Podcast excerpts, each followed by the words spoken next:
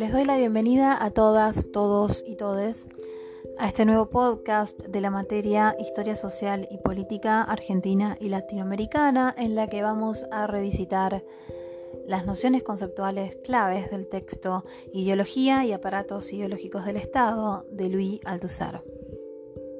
Este texto pertenece a la unidad temática 1, unidad en la que desarrollamos el marco teórico de la materia. Althusser, filósofo argelino, intérprete de la obra de Marx y uno de los fundadores del estructuralismo, esta escuela de pensamiento que nace en la década del 60, que plantea la importancia de las estructuras sociales en la vida subjetiva.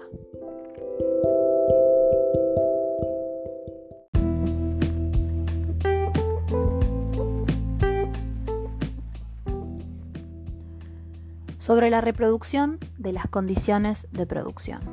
En este punto, Althusser señala que toda formación social deviene, se origina, surge, se organiza según un modo de producción dominante. Para que esta formación social sobreviva en un periodo determinado de tiempo, es necesaria la reproducción de las condiciones de producción, al mismo tiempo que esa comunidad, que esa sociedad, que esa formación social produce. Es decir, la reproducción de las condiciones de producción es la condición última, necesaria, definitiva, ineludible para la producción, es decir, para que ese modo de producción se mantenga en vigencia. ¿Y en qué consiste la reproducción de las condiciones de producción? Esto que parece un trabalenguas. Bueno, para eso primero tendríamos que pensar en qué son las condiciones de producción, ¿no? Bueno, y para eso tenemos que pensar en qué es un modo de producción. Cuando pensamos en un modo de producción, uno automáticamente se imagina los medios de producción, es decir, aquellos elementos que se ponen en juego en un proceso productivo, sean las materias primas, los insumos, los recursos. Bien, además a este esquema tenemos que agregarle las fuerzas productivas, es decir, que los seres humanos que intervienen en el proceso productivo ya sea como agentes de la explotación, que son los dueños de los medios de producción, o sean los agentes del trabajo. ¿sí?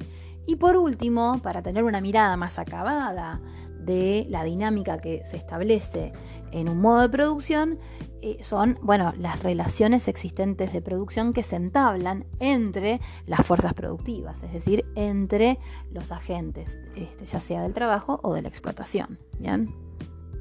Es decir, tenemos que tener en claro, para poder definir un modo de producción, estos tres elementos. Medios de producción, fuerzas productivas, relaciones existentes de producción. Por eso cuando decimos que toda formación social proviene de un modo de producción dominante, estamos, eh, nos referimos a esto, es que el modo de producción dominante pone en marcha las fuerzas productivas bajo determinadas relaciones de producción. Por tanto, estos tres factores de los que hablábamos, medios de producción, fuerzas productivas, relaciones sociales de producción, se articulan de una manera determinada y dan lugar a una formación social según ese modo de producción dominante. Por tanto, entonces las condiciones de producción eh, son estas tres cuestiones, cómo entran en juego estos tres elementos, ¿no? Los medios de producción, las fuerzas productivas, las relaciones sociales de producción, cómo se articulan y cómo entran en juego en un modo de producción. Bien, hasta ahí con las condiciones de producción. Ahora bien, ¿qué significa que estas condiciones de producción deban reproducirse? Althusser en este punto es categórico. Toda formación social debe, al mismo tiempo que produce, reproducir las condiciones de producción. Ya sea debe reproducir entonces tanto los medios de producción como también debe reproducir las fuerzas productivas como también debe reproducir las relaciones existentes de producción.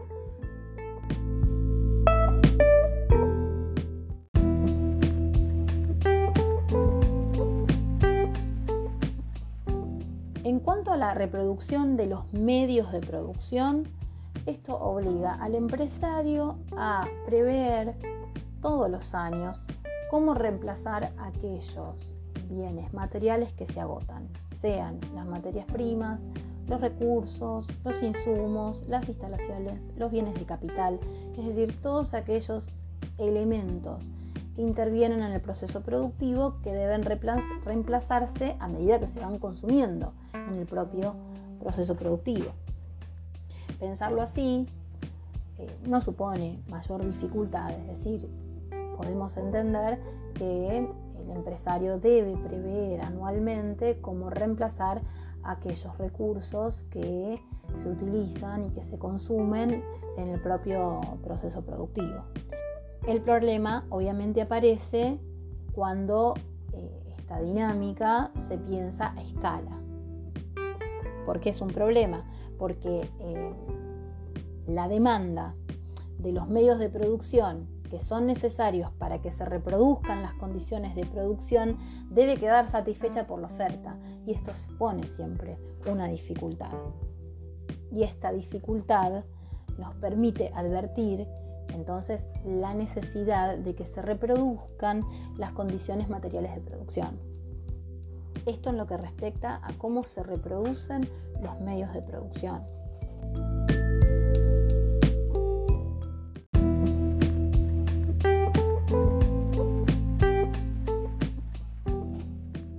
Ahora bien, respecto de la reproducción de la fuerza de trabajo.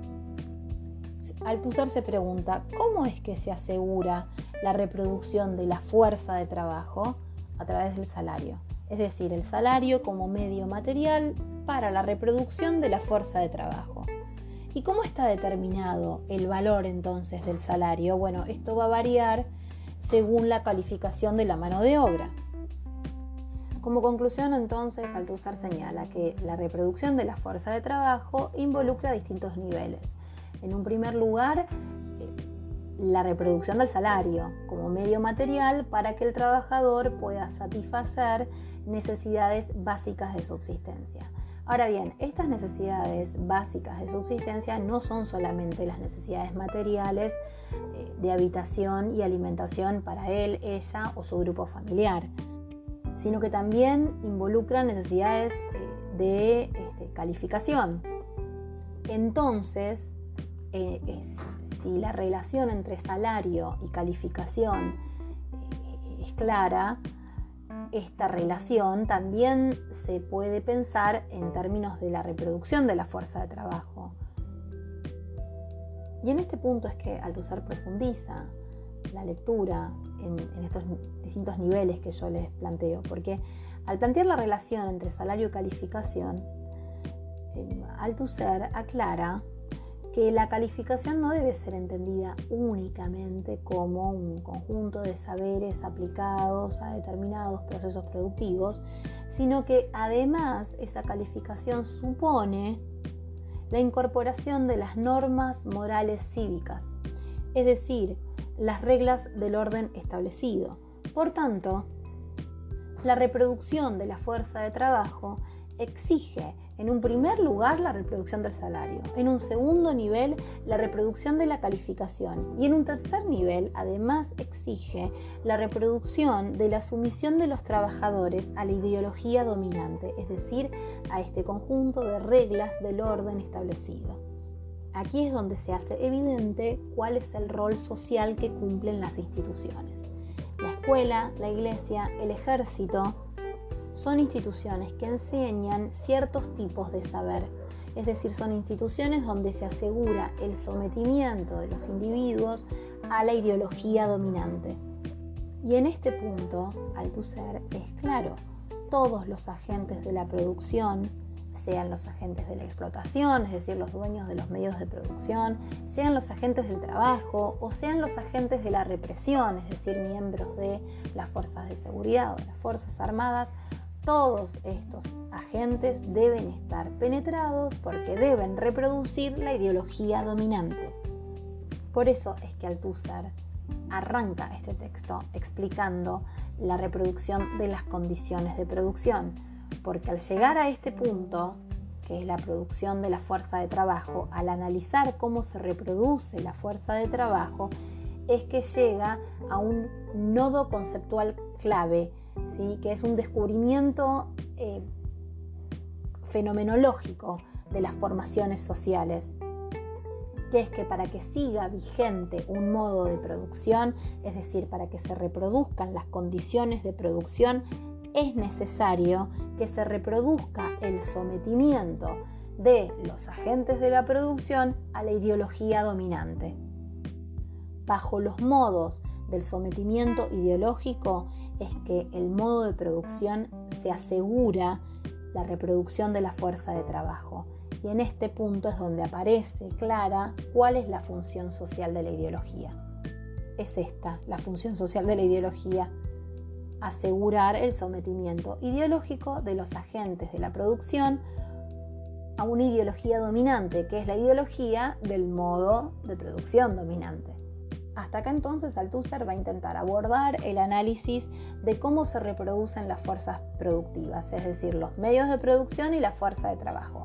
Queda pendiente, el mismo así lo plantea en el texto, la reproducción de las relaciones de producción, ¿sí?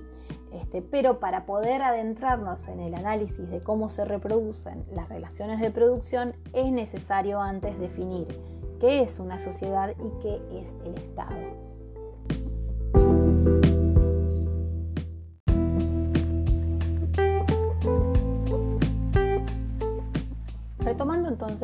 Preguntas a las que llega Althusser, ¿qué es una sociedad y qué es el Estado? Bueno, para responder estos dos interrogantes, Althusser va a revisitar en el pensamiento de Marx cierta terminología, infraestructura y superestructura, eh, según la cual Marx concibe a una sociedad como una estructura constituida por niveles o instancias, estos, los niveles o las instancias son la estructura y la superestructura, o infraestructura y superestructura, según la traducción. Eh, y estos niveles o instancias están articulados por una determinación específica. Por un lado, la infraestructura o la estructura, también llamada base económica, que es aquella unidad integrada por las fuerzas productivas y por las relaciones de producción, y por otro lado la superestructura o sobreestructura, que a su vez se desarrolla en dos niveles. Un primer nivel jurídico-político, que involucra al derecho y al Estado, y otro nivel que es el nivel de la ideología, es decir, las distintas ideologías moral, religiosa, jurídica, política, que se desarrolla en este nivel.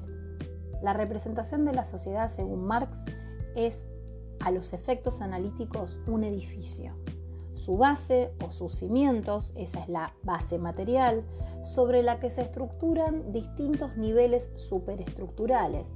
Y por otro lado, la ideología como un cemento que sostiene esa construcción en el tiempo. Este edificio es el modo de producción de una formación social históricamente situado. En este punto, Marx hace uso de la tópica de Aristóteles, es decir, esa teoría que desarrolla Aristóteles de los lugares como topos, es decir, como metáforas para entender analíticamente un argumento. De esta tópica que utiliza Marx, resulta, el, según Althusser, el índice de eficacia de esta metáfora del edificio. Es decir, ¿qué es lo que nos permite ver esta metáfora? Que existe un lugar de determinación que es la base.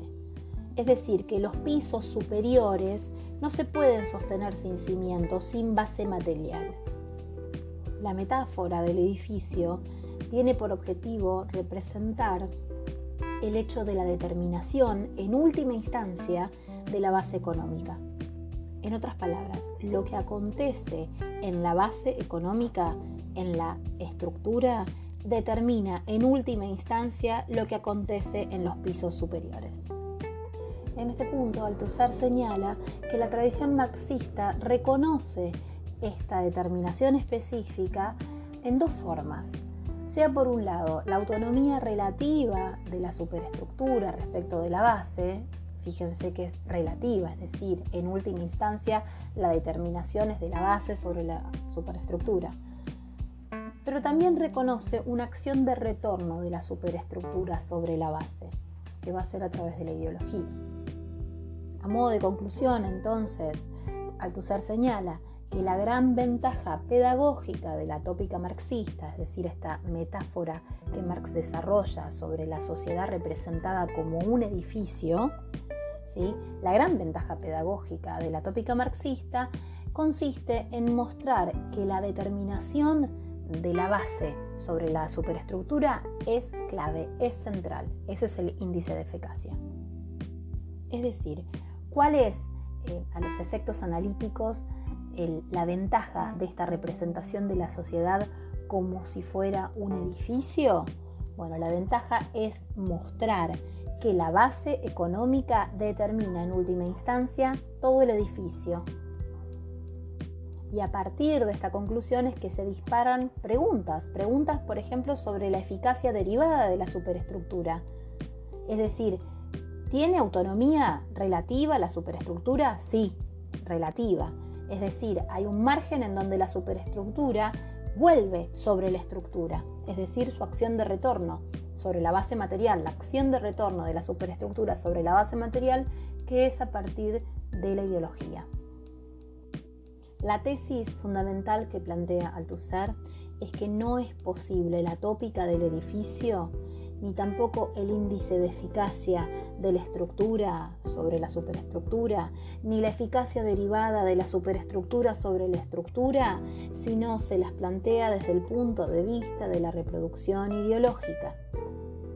Y en este punto, Althusser señala como clave para la reproducción ideológica al derecho, al Estado y a la ideología.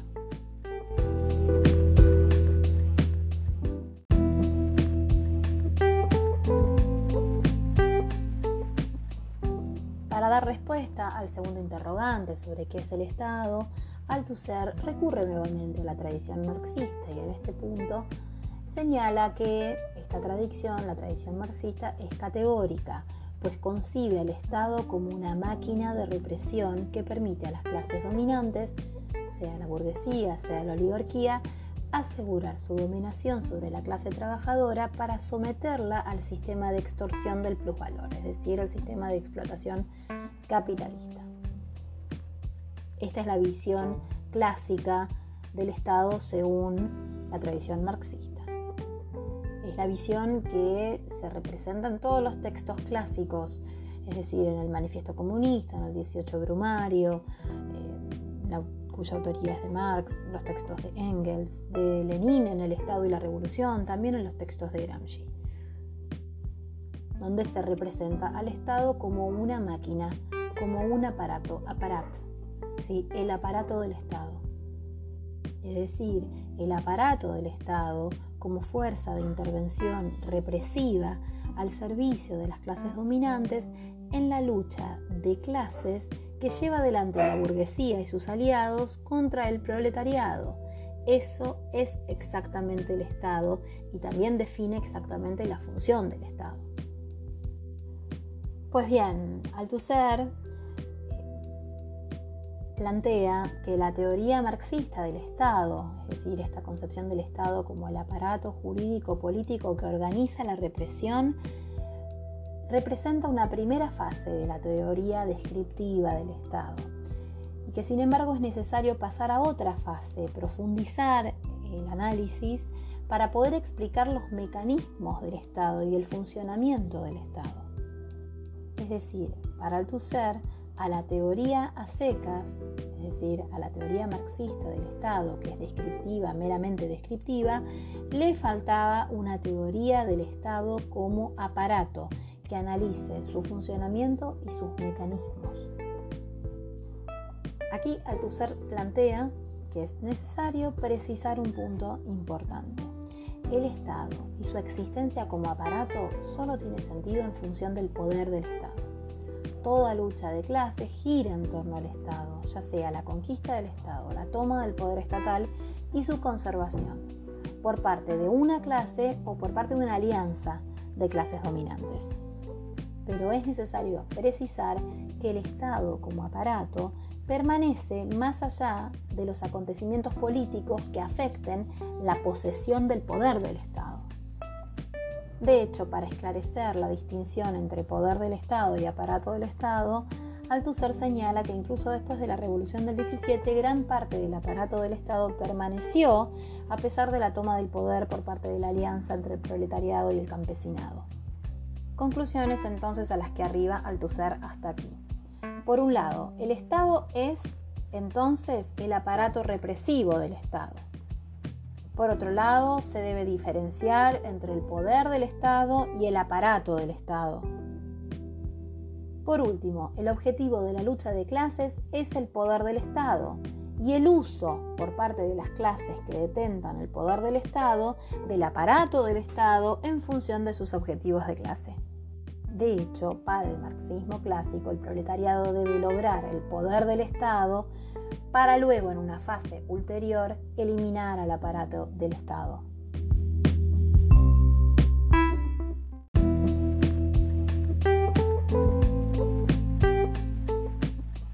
Luego de un derrotero conceptual necesario, importante, que va desde la reproducción de las condiciones de producción para poder advertir la función social de la ideología y que va abriendo preguntas e interrogantes y abordando sus respuestas respecto de qué es la sociedad, eh, la tópica marxista para representar a la sociedad y qué es el Estado, el Estado entendido como el aparato represivo del Estado eh, y la distinción entre el aparato represivo del Estado y el poder del Estado, Althusser arriba finalmente a el corazón de este texto, que son los aparatos ideológicos del Estado.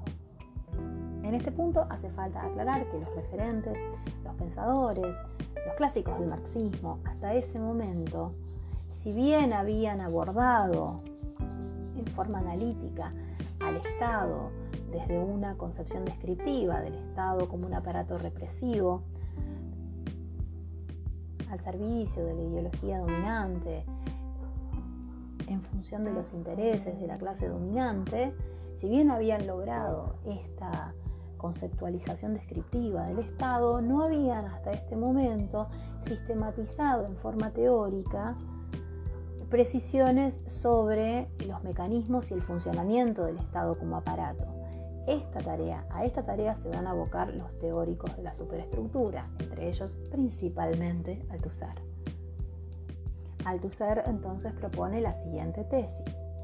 Para avanzar sobre la teoría del Estado es indispensable diferenciar entre el poder del Estado y el aparato del Estado. Y dentro de esta última categoría, aparato del Estado, distinguir los aparatos ideológicos del aparato represivo del Estado. ¿Qué son los aparatos ideológicos del Estado? No se confunden con el aparato represivo del Estado. Atención al uso del plural y del singular. Los ideológicos son en plural, el represivo es en singular. El aparato del Estado abarca tanto el gobierno, la administración, el ejército, bueno, en realidad las Fuerzas Armadas, la policía, las fuerzas de seguridad, los tribunales, las prisiones y demás instituciones que van a constituir el aparato represivo del Estado. De acuerdo con esta caracterización de Althusser, el adjetivo represivo indica que ese aparato funciona principalmente mediante la violencia. Por otra parte, con la categoría aparatos ideológicos del Estado, Althusser se refiere a instituciones específicas, instituciones religiosas, es decir, a ese sistema organizado por las diferentes iglesias, instituciones escolares, es decir, instituciones que pertenecen al sistema educativo en todos sus diferentes niveles, instituciones familiares, sindicales, políticas, propias del sistema político y de sus partidos, instituciones jurídicas, medios masivos de comunicación, los aparatos culturales, etc. En este punto vale la siguiente aclaración. Los aparatos no son exclusivamente represivos o exclusivamente ideológicos, sino que tienen función ideológica cuando reproducen ideología y tienen o cumplen función represiva cuando, por ejemplo, emiten condenas o sanciones.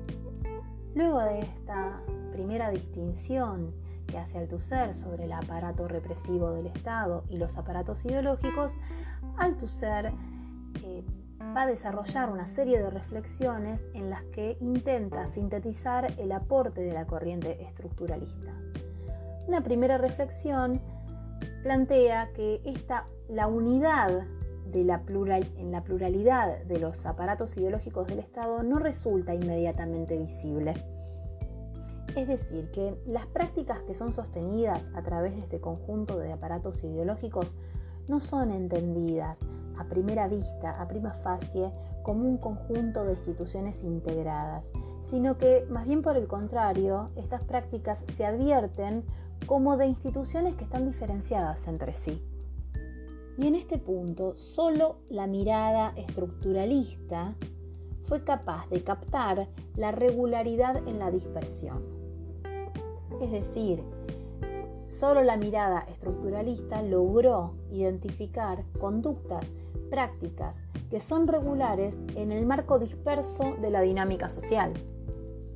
Adentrándose en una segunda reflexión, Althusser propone que en esta aparente dispersión pareciera que los aparatos ideológicos pertenecen más al dominio privado que al dominio público.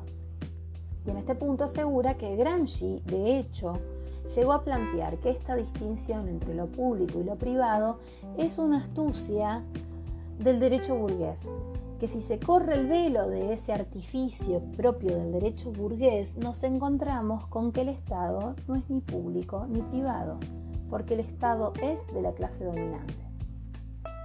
Una tercera reflexión propone que a diferencia del aparato represivo del Estado, y este es el salto epistemológico, el punto de inflexión que da origen al postestructuralismo que inauguran los teóricos de la superestructura como Althusser. A diferencia del aparato represivo del Estado, los aparatos ideológicos no funcionan con la violencia propia del aparato represivo. Es decir, los aparatos ideológicos no necesitan el garrote, pues la ideología es el nuevo garrote. En otras palabras, el aparato represivo del Estado funciona con violencia, mientras que los aparatos ideológicos del Estado funcionan con ideologías.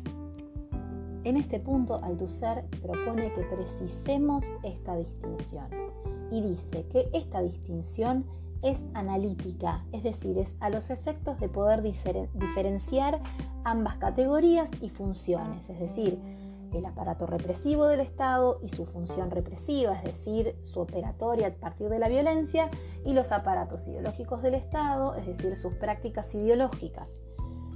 Pero lo que propone el TUSER es que esta distinción entre ambas categorías y funciones es a los efectos de diferenciar analíticamente ambas funciones, pero que, pero que no existe un aparato que sea puramente represivo o un aparato que sea puramente ideológico.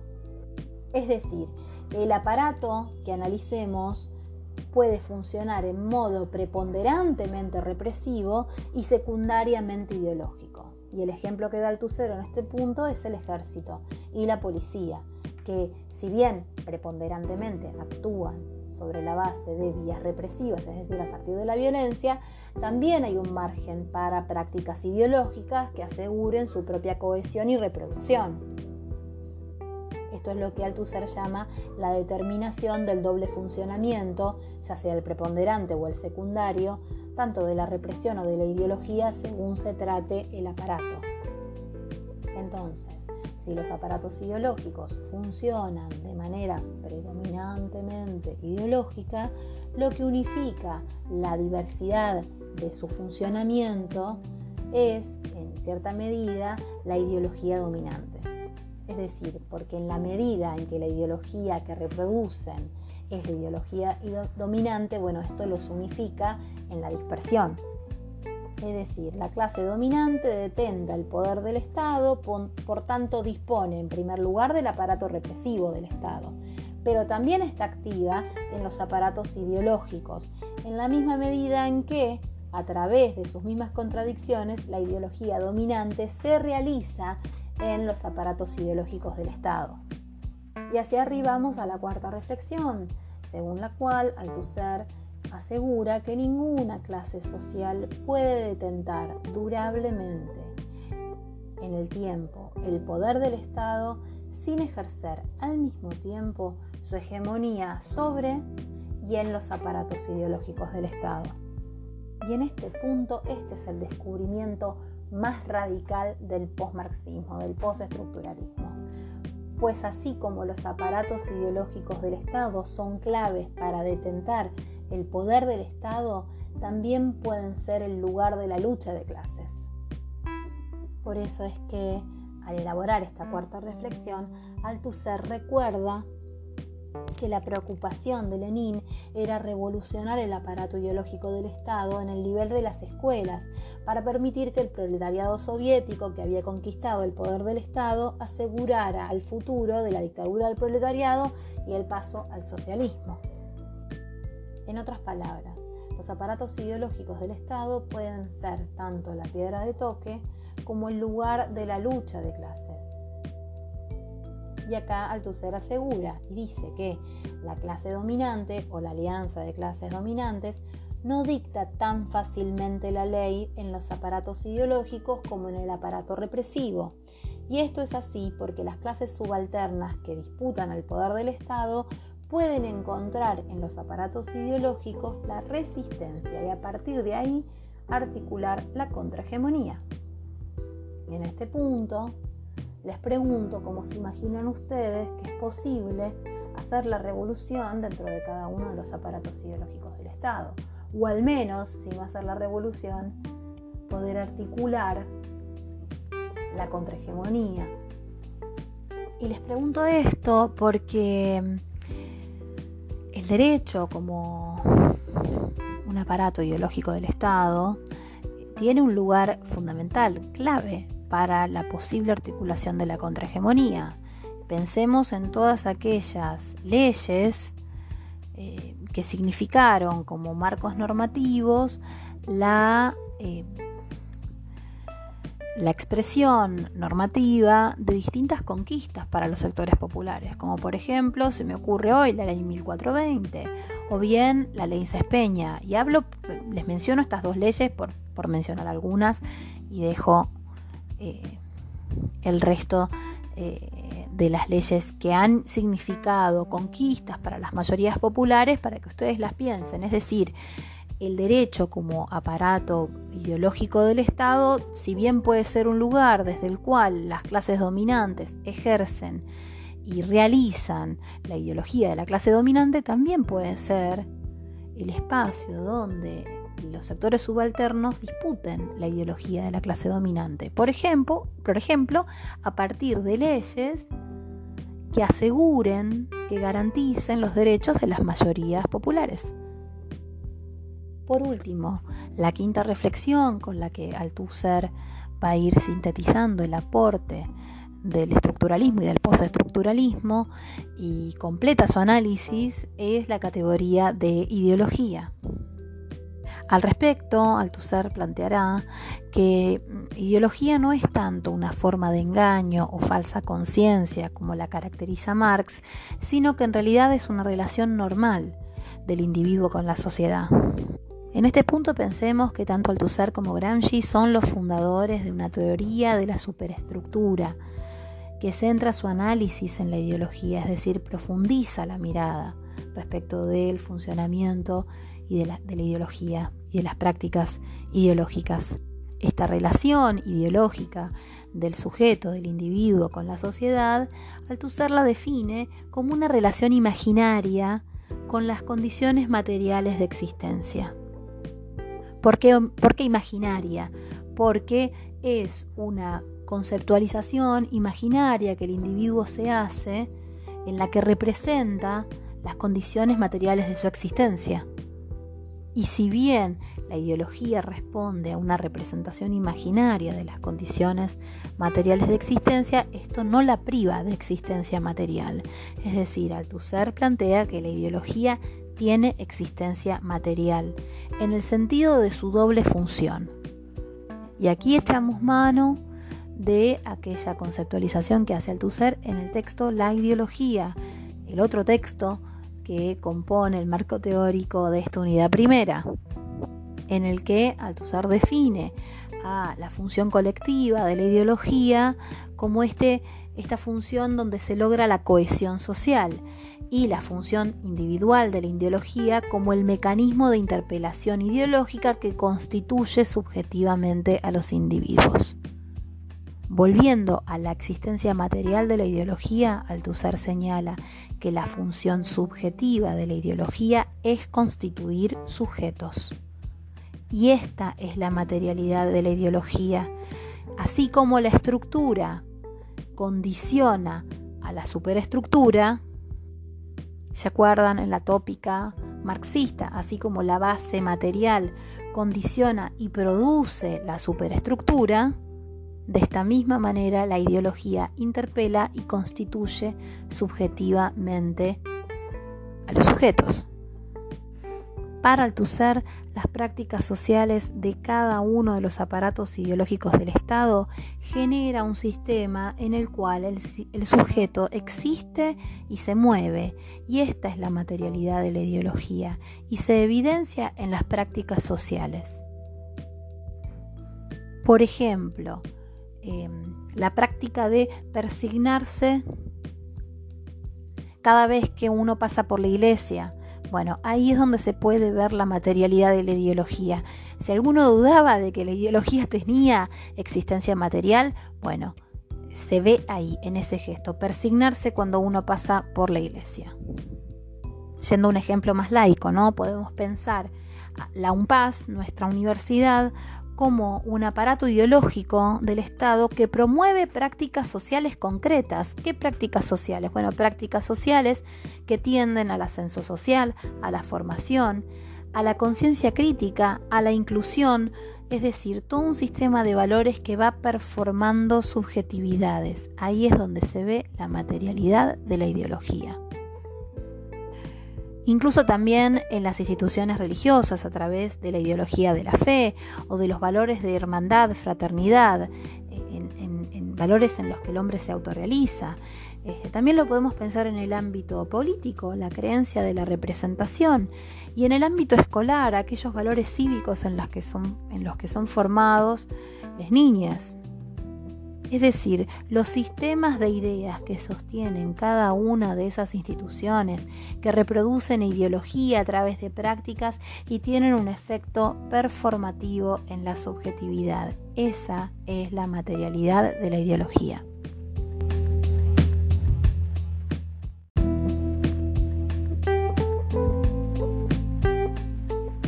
Para recapitular todas las nociones conceptuales que hemos ido revisitando del texto ideología y aparatos ideológicos del Estado de Althusser, les propongo ir haciendo una un punteo de observaciones hasta el momento. En primer lugar, distinguir entre el aparato del Estado y el poder del Estado, entendido el poder del Estado como el control del Estado por parte de una clase dominante o alianza de clases.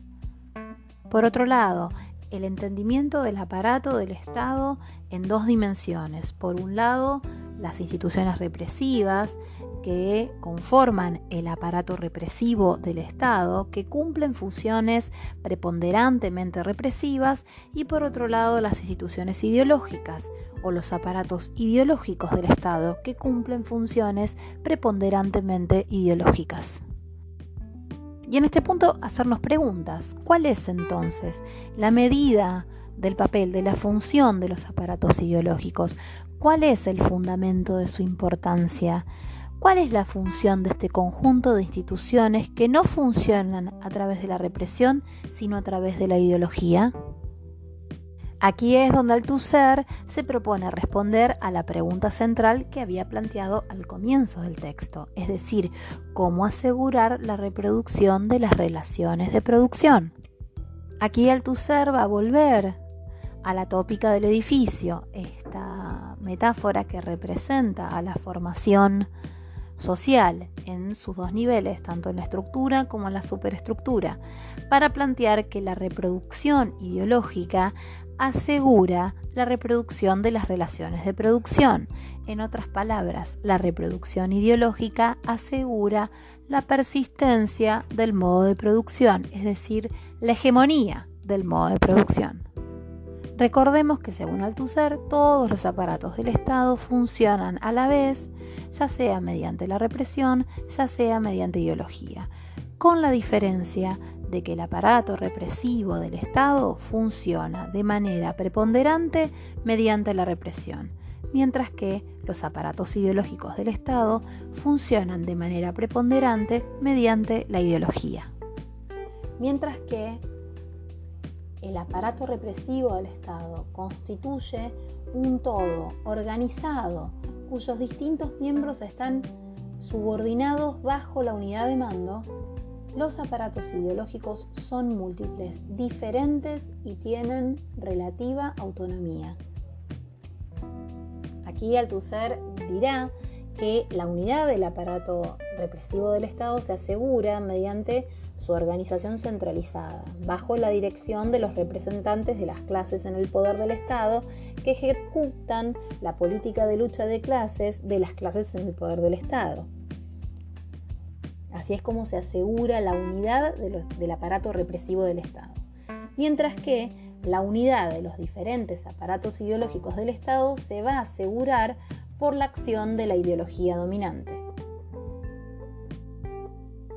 Por otro lado, la función del aparato represivo del Estado consiste, según Althusser, esencialmente en asegurar por la fuerza, sea física o de otra especie, como por ejemplo la coerción, asegurar por la fuerza las condiciones para la reproducción de las relaciones de producción. Es decir, el aparato del Estado no solo se reproduce a sí mismo, en términos de que se reproduce la aristocracia política, sino que también se asegura sobre la represión, desde la fuerza más brutal hasta incluso resoluciones administrativas, se asegura las condiciones políticas para el ejercicio de los aparatos ideológicos del Estado. Y por último, llegamos a la última conclusión, que es donde se evidencia o donde se manifiesta el papel de la ideología dominante. La armonía, el equilibrio entre el aparato represivo del Estado y los aparatos ideológicos se asegura mediante la ideología dominante.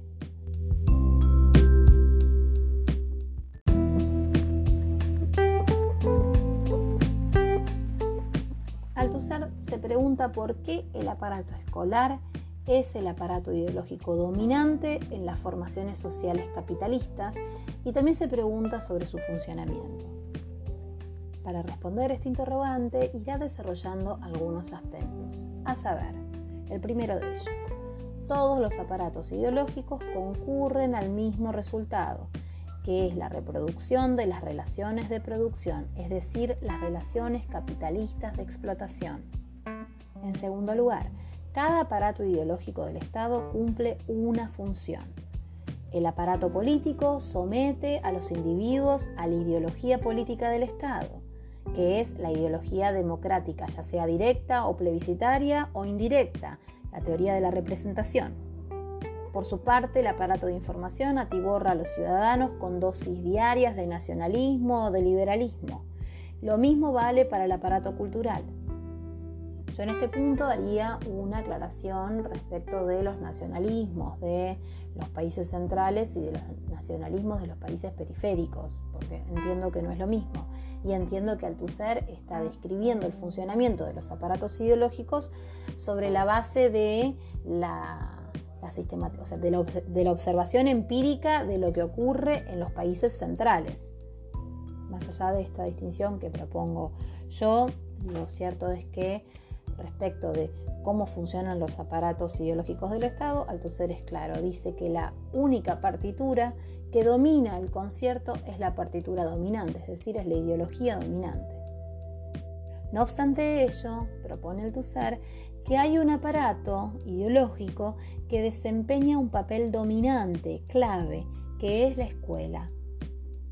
La escuela como institución recibe a todas las niñas de todas las clases sociales y les inculca saberes prácticos tomados prácticos, o sea, la consideración de prácticos es desde la ideología dominante, es decir, el idioma, el cálculo, la historia, las ciencias, la literatura, o bien simplemente ideología dominante en estado puro, ¿sí? como ser los valores morales, la educación cívica, la filosofía. Estos alumnos luego, más adelante en el tiempo, serán agentes de la explotación, empresarios, dueños de los medios de producción, agentes de la, de la, represión, sea militares, políticos, policías, administradores, o bien profesionales de la ideología, sacerdotes, profesionales. Según Althusser, no hay otro aparato ideológico que mantenga durante tanto tiempo una audiencia obligatoria, ni siquiera la familia. Recordemos que a la escuela se atiende obligatoriamente cinco días de la semana durante ocho horas por día. Este es el caso de la escuela eh, y de la, audiencia obligatoria de las niñas en las formaciones sociales capitalistas. Por último, las relaciones de producción, es decir, las relaciones entre explotados y explotadores, se reproducen en gran parte mediante el aprendizaje de saberes prácticos y la inculcación de la ideología dominante.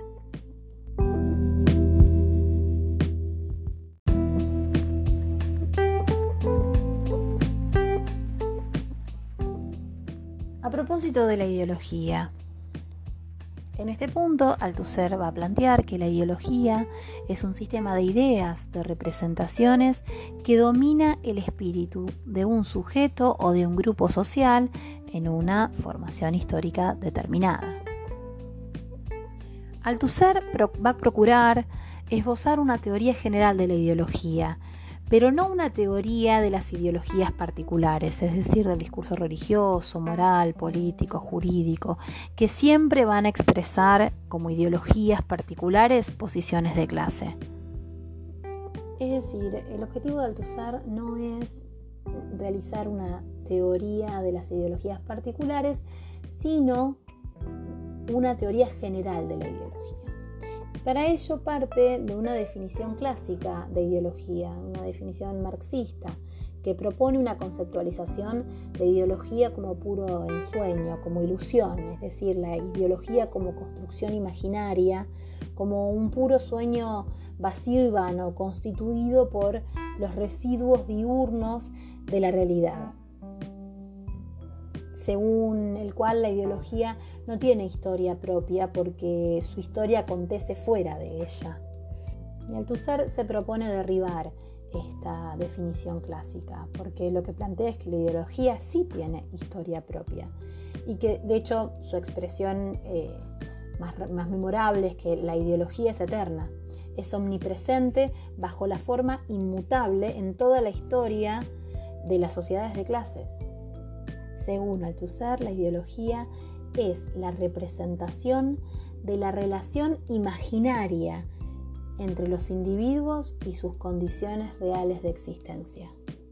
Para abordar la tesis central sobre la estructura y la función de la ideología, Althusser propone antes dos cuestiones, una tesis negativa y otra tesis positiva.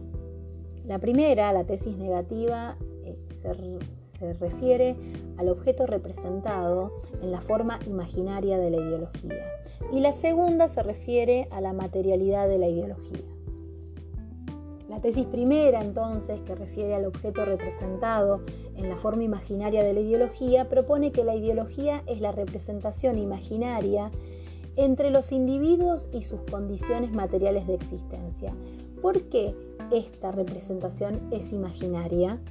Porque es una representación del mundo, es una concepción del mundo. Es decir, acá utiliza el concepto de ideología como ilusión o alusión. En la ideología los hombres se representan imaginariamente sus condiciones reales de existencia, pero no son las condiciones reales de existencia, sino la representación de ellas. Por eso es imaginaria. ¿Por qué necesitan los hombres esta transposición imaginaria de sus condiciones reales de existencia para representarse sus condiciones reales de existencia en el mundo? Se pregunta el ser. Y al respecto, él ofrece dos tipos de respuestas. Una que es mecanicista, que es propia del siglo XVIII, y otra que es la interpretación hermenéutica. La primera respuesta, que es de tipo mecanicista del siglo XVIII, es aquella que, bueno, culpa de todo, toda esta representación es culpa de los curas y los déspotas, ¿no? Porque Dios es la representación imaginaria del soberano absoluto y quienes forjaron, dice así Althusser, estas hermosas mentiras sobre Dios, para que los hombres, creyendo obedecer a Dios, les obedecieran a ellos. Según esta explicación, la causa para la transposición imaginaria son estos cínicos, los cínicos que detentaban el poder. ¿Para qué? Para que estos afirmen su dominación sobre el pueblo, sobre una falsa representación del mundo que es inventada por ellos. Esta es la explicación más, sencilla y que obviamente Althusser va a tratar de derribar. ¿Por qué? Porque Althusser separa en una interpretación hermenéutica, esta corriente que inaugura Feuerbach, que después va a ser retomada por Marx, que es más profunda. Según Althusser, es tan falsa como la otra. Y acá nos complica un poco ¿no? el entendimiento. Esta interpretación hermenéutica, según Althusser, busca y encuentra la causa para la transposición y la deformación imaginaria de las condiciones reales de existencia en la causa de alienación en lo imaginario. Es decir, la ideología es una representación imaginaria porque su causa es la alienación en lo imaginario de la representación de las condiciones materiales de existencia que ya no reside en los curas y en los déspotas, ni tampoco en la imaginación pasiva de los hombres, porque la causa se encuentra en la propia alienación material que se da en las mismas condiciones reales de existencia. Es decir, los hombres se construyen una representación alienada, imaginaria de sus condiciones reales de existencia, porque estas condiciones de existencia son alienantes. Según esta interpretación hermenéutica, lo que se refleja eh, en la representación imaginaria del mundo son las condiciones de existencia de, los hombres, es decir, su mundo real. Y este, justamente Althusser eh, da por tierra con esta conceptualización hermenéutica porque según Althusser, y en este punto es categórico, los hombres no se representan en la ideología sus condiciones reales de existencia o su mundo real, sino en todo caso lo que se representan es su relación con estas condiciones reales de existencia. ¿sí? Lo que está representado ideológicamente no son las condiciones reales de existencia, sino la relación del sujeto con esas condiciones reales de existencia. Esta, es la, esta relación es lo que está en el centro la relación del sujeto con sus condiciones materiales de existencia es lo que está en, el centro de toda representación ideológica y por tanto imaginaria del mundo real. Para Althusser no existe la representación directa de la realidad. Y en este punto Althusser se inspira en los lingüistas, es decir, la representación de la realidad está mediada por el lenguaje. Por eso la ideología opera como el lenguaje. La segunda tesis, y es hacia donde nos conduce Althusser, es que la ideología tiene existencia material. Algo ya adelantamos en el podcast este, en capítulos anteriores. ¿no? ¿Qué plantea Althusser? Que la ideología es un sistema de creencias e ideas, pero su existencia es material, es decir, no es solo ideal, no es solo el plano de las ideas, de la representación imaginaria, sino que es material está, la ideología está dotada de materialidad. Según Althusser, cada ideología existe siempre en algún aparato ideológico del Estado que la reproduce y su materialidad se evidencia en las prácticas sociales. En la praxis social se evidencia la existencia material de la ideología. Esta existencia material de la ideología es un aparato y si bien sus prácticas no posee la misma materialidad que un fusil o una acera, acera me refiero a calle, así lo, así lo menciona Althusser, si bien las praxis sociales, la praxis social no tiene la misma materialidad que un pedazo de cemento, ¿sí? Pero, dice eh, Althusser, a riesgo de ser neoaristotélicos, la materia se dice de muchas maneras. Es decir, Althusser dice que la ideología tiene, está dotada de existencia material. Por supuesto que no es la misma materialidad de una construcción, de un edificio, ¿no? pero dice que tiene materialidad. ¿Y dónde encuentra la materialidad, la evidencia de la materialidad de la ideología? Bueno, para eso se hace la pregunta de qué es lo que pasa con los individuos que viven en la ideología.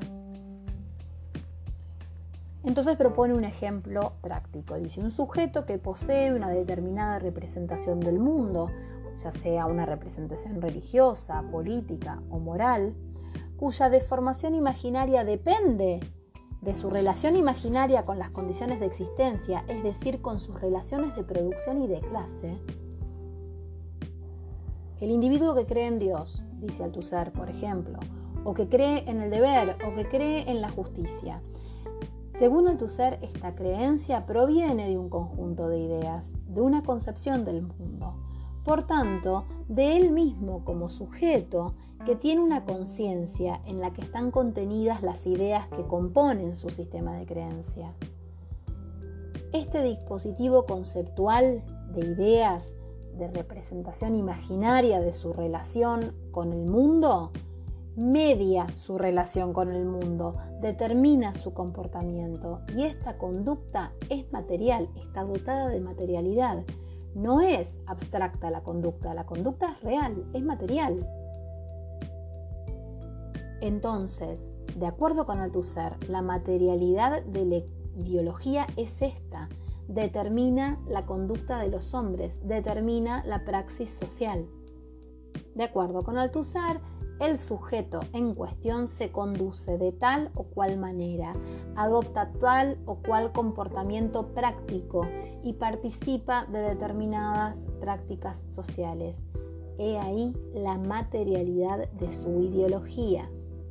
La existencia de las ideas, según Althusser, son actos materiales que están insertos en prácticas materiales, normadas por rituales materiales, definidos por el aparato ideológico material del cual derivan las ideas de este sujeto.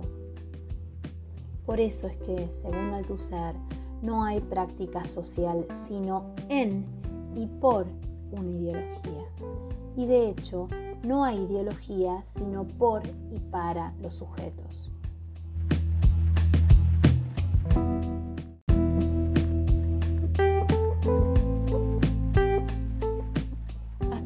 Entonces Althusser intenta encontrar vestigios de materialidad de la ideología en la praxis social, de manera tal que podemos decir que se centra en una concepción de la ideología, de la función de la ideología, pero de su función colectiva. espero que recuerden que esta función colectiva de la ideología está descrita muy bien en el primer texto eh, del marco teórico de la materia texto de autoría del mismo autor, Luis Althusser, que se llama La ideología. Este, en ese texto, Althusser desarrolla las dos funciones de la ideología. Entonces, hasta acá, cuando Althusser busca los vestigios de la, la evidencia material de la ideología, la encuentra en la praxis social. La ideología se expresa a través de las praxis sociales. Entonces, Acá es donde se puede ver reflejado esta conceptualización de la ideología desde su función colectiva, es decir, como cohesión de la formación o de la estructura social. En adelante, Althusser va a abordar las características centrales para comprender el funcionamiento de la ideología y su materialidad, pero a nivel individual. ¿sí? Y por tanto, lo que establece Althusser, lo que asegura Althusser es que la ideología interpela a los individuos en cuanto sujetos. Es decir, que no hay ideología sino por y para sujetos. Solo hay ideología para sujetos concretos, materiales, y este es el destino de la ideología. Solo es posible por el sujeto. En este punto, cuando Althusser está buscando los vestigios de materialidad de la ideología, da de lleno con la función individual de la ideología al constituir subjetividades, es decir, la función de la ideología es constituir en sujetos e individuos concretos. La máxima que rige esta reflexión es aquella que establece que el hombre es por naturaleza un animal ideológico. Y el mecanismo por el cual opera la ideología es el mecanismo de interpelación ideológica. Y este mecanismo, dice Althusser, consta de dos partes, la evidencia y el desconocimiento. En cuanto al primer mecanismo, el, mecanismo de la evidencia, bueno, ahí podemos decir que la, la interpelación ideológica opera a través de algo que es evidente, que te interpela como verdad indiscutible, como axioma, que no admite discusión en contrario. Althusser dirá que toda ideología interpela a los individuos concretos en tanto sujetos concretos mediante el funcionamiento de la categoría de sujeto. Es decir, que la ideología funciona al reclutar sujetos entre individuos mediante la operación de interpelación ideológica. ¿Por qué? Porque el individuo ha reconocido en esa interpelación que se refería a él, precisamente a él, y por tanto deviene sujeto. Es decir, que según este mecanismo, para el tu ser, el reconocimiento o conocimiento, en este mecanismo la ideología interpela al sujeto como una verdad, una verdad que lo constituye como sujeto. Lo interesante, según Althusser, es que en este mecanismo de interpelación ideológica el sujeto se autopercibe libre. Y esta es la magia de la ideología, que el sujeto se somete libremente a la sujeción ideológica. Y en este punto nos podemos hacer preguntas, se abren interrogantes. Yo les pregunto, ¿ustedes eligen libremente su trabajo? ¿Eligen libremente el lugar donde viven? ¿Sus relaciones las eligen libremente? ¿La carrera que estudian la eligen libremente? o mejor dicho, todas estas decisiones están teñidas por la ideología que ustedes profesan y por tanto por sus condiciones, la relación con las condiciones materiales de existencia. Por otra parte, el mecanismo de interpelación ideológica opera a partir del desconocimiento. La otra parte del mecanismo de interpelación ideológica es el desconocimiento, es decir, según Althusser, la praxis social está determinada por la ideología y el sujeto está sujetado al mecanismo de interpelación ideológica. Es decir, no puede zafar. y esto es lo que desconoce el sujeto. Poder conocer el funcionamiento de la ideología, analizar la naturaleza el funcionamiento de la ideología hace develar la ideología como mecanismo de interpelación. Por eso Althusser propone el paradigma del conocimiento científico para poder develar y cambiar el funcionamiento de las estructuras sociales. Él dice que a partir del conocimiento científico sí es posible develar el funcionamiento ideológico y por tanto revolucionar las estructuras sociales. La distinción que propone Althusser entre estas dos dimensiones del mecanismo de interpelación ideológico como conocimiento-desconocimiento implica que la ideología que practican los sujetos, ya sea la religiosa, la familiar, la política, la moral, la sindical, la cultural, implica que en esa praxis el sujeto se autopercibe libre y acepta los postulados ideológicos como verdades indiscutibles. Y en este punto Althusser da un ejemplo contundente. El ejemplo que da es el del lenguaje. El lenguaje que en ningún momento se percibe como un sistema ideológico, sino que se naturaliza. Y el lenguaje es un sistema que va a mediar la relación de los sujetos con su mundo real. En este punto, bueno, Althusser se inspira en Lacan.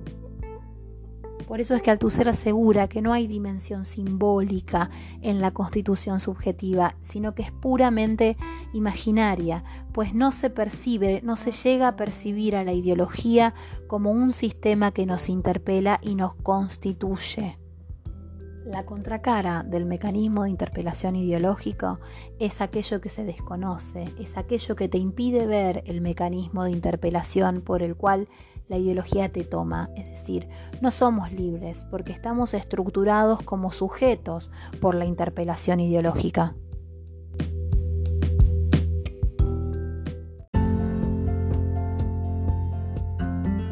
Para ir cerrando este podcast sobre ideología y aparatos ideológicos del Estado de Luis Althusser, les propongo una serie de conclusiones generales. La primera es que pensemos al estructuralismo como una corriente de pensamiento, como la escuela de pensamiento del siglo XX que se propuso pensar las dinámicas sociales para lograr transformar las estructuras sociales. Es decir, se propuso como objetivo cómo hacer la revolución ideológica sin las armas. En otras palabras, cómo revolucionar el sistema desde adentro. Por eso que el objetivo que se proponen los teóricos de la superestructura, y luego los referentes del postestructuralismo es teorizar, abordar y conocer cómo funcionan las estructuras sociales para que ellas no reproduzcan la violencia del fundamentalismo ideológico que se evidencia en la praxis de todos los aparatos ideológicos del Estado. Es decir, para evitar la cara cruda de la ideología, su reproducción acrítica, fundamentalista, de verdades reveladas que no aceptan argumentos en contra y que además proponen la restauración de sistemas ideológicos conservadores, que proponen, por ejemplo, la exclusión del otro. Pensemos por un momento en eh, la fe religiosa, como ejemplo concreto, como la posibilidad de articular eh, dentro de un aparato ideológico del Estado un mecanismo de interpelación ideológico y de reproducción ideológica que no sea inquisidor y dogmático, sino solidario, inclusivo, como es el caso, por ejemplo, de los curas villeros o de los teólogos para la liberación.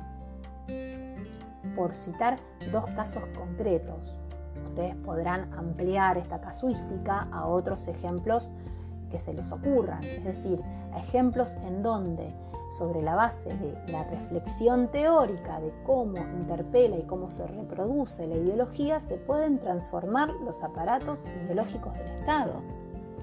Incluso pensemos en el caso de en el caso particular de los partidos políticos, específicamente del nacionalsocialismo, que utilizaron los movimientos de masas del siglo XX en Europa, donde el sistema ideológico estuvo al servicio de la eliminación del otro, como es el caso de los totalitarismos europeos, el caso del nazismo, del franquismo, de Mussolini en Italia. Dejando el caso de los totalitarismos en Europa, pensemos en, los regímenes autoritarios en la región y más específicamente en la historia política argentina del siglo XX, donde el sistema ideológico se puso al servicio de matar al disidente. Incluso les diría, no solo del siglo XX, sino del siglo XIX. Esta es la hipótesis de Eduardo Luis Dualde. Si pudiéramos repensar los aparatos ideológicos del Estado, qué subversivo sería que esas estructuras ideológicas del Estado, que esos aparatos ideológicos del Estado cambien para que la política, por ejemplo, sea una herramienta para transformar la realidad, para hacer de nuestra sociedad una sociedad más justa y más inclusiva. Es decir, la ideología, como dice Althusser, es eterna, siempre va a existir. Entonces, si la ideología es eterna, también puede ser el espacio para la resistencia. Y esta noción es el germen de la revolución, y si no de la revolución, al menos de las transformaciones sociales es decir, pensar los aparatos ideológicos del Estado al servicio de mejorar las relaciones sociales. Una escuela que forme en los valores de justicia social y de igualdad, una iglesia que profese el amor al prójimo, una familia que se constituya en el valor de la tolerancia de la diferencia. Tolerancia, aceptar y respetar a la diferencia social. La política como herramienta para transformar la realidad y no como praxis de privilegio para los más favorecidos. Sindicatos que defiendan los derechos del trabajador sin venderse a la patronal el Estado mismo, que el Estado sirva para enfrentar a las corporaciones en defensa de las mayorías populares y no para favorecer a las corporaciones en contra de las mayorías populares.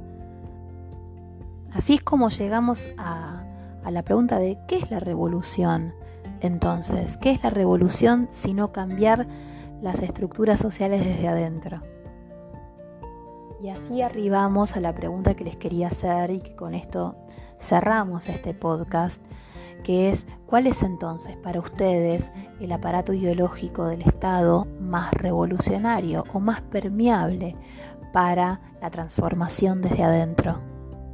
Y bueno, y sí, si pensaron en la universidad, están en lo cierto, porque la universidad es el aparato ideológico del Estado más revolucionario.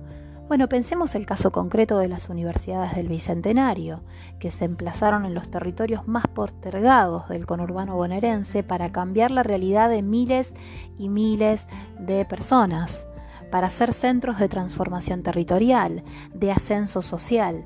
Sin estas universidades, muchos de nosotros no tendríamos la oportunidad ni de trabajar ni de estudiar. Las universidades son grandes aparatos ideológicos del Estado, transformadores de nuestra realidad en el sentido altuseriano de la reproducción, porque generan prácticas y forman sujetos.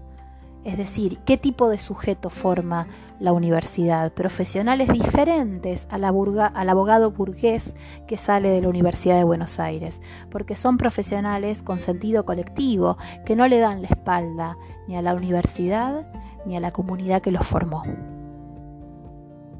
Y así llegamos al final de este podcast dedicado al texto Ideología y aparatos ideológicos del Estado de Luis Althusser. Espero que les haya servido y nos encontramos seguramente en un próximo podcast. Hasta la próxima.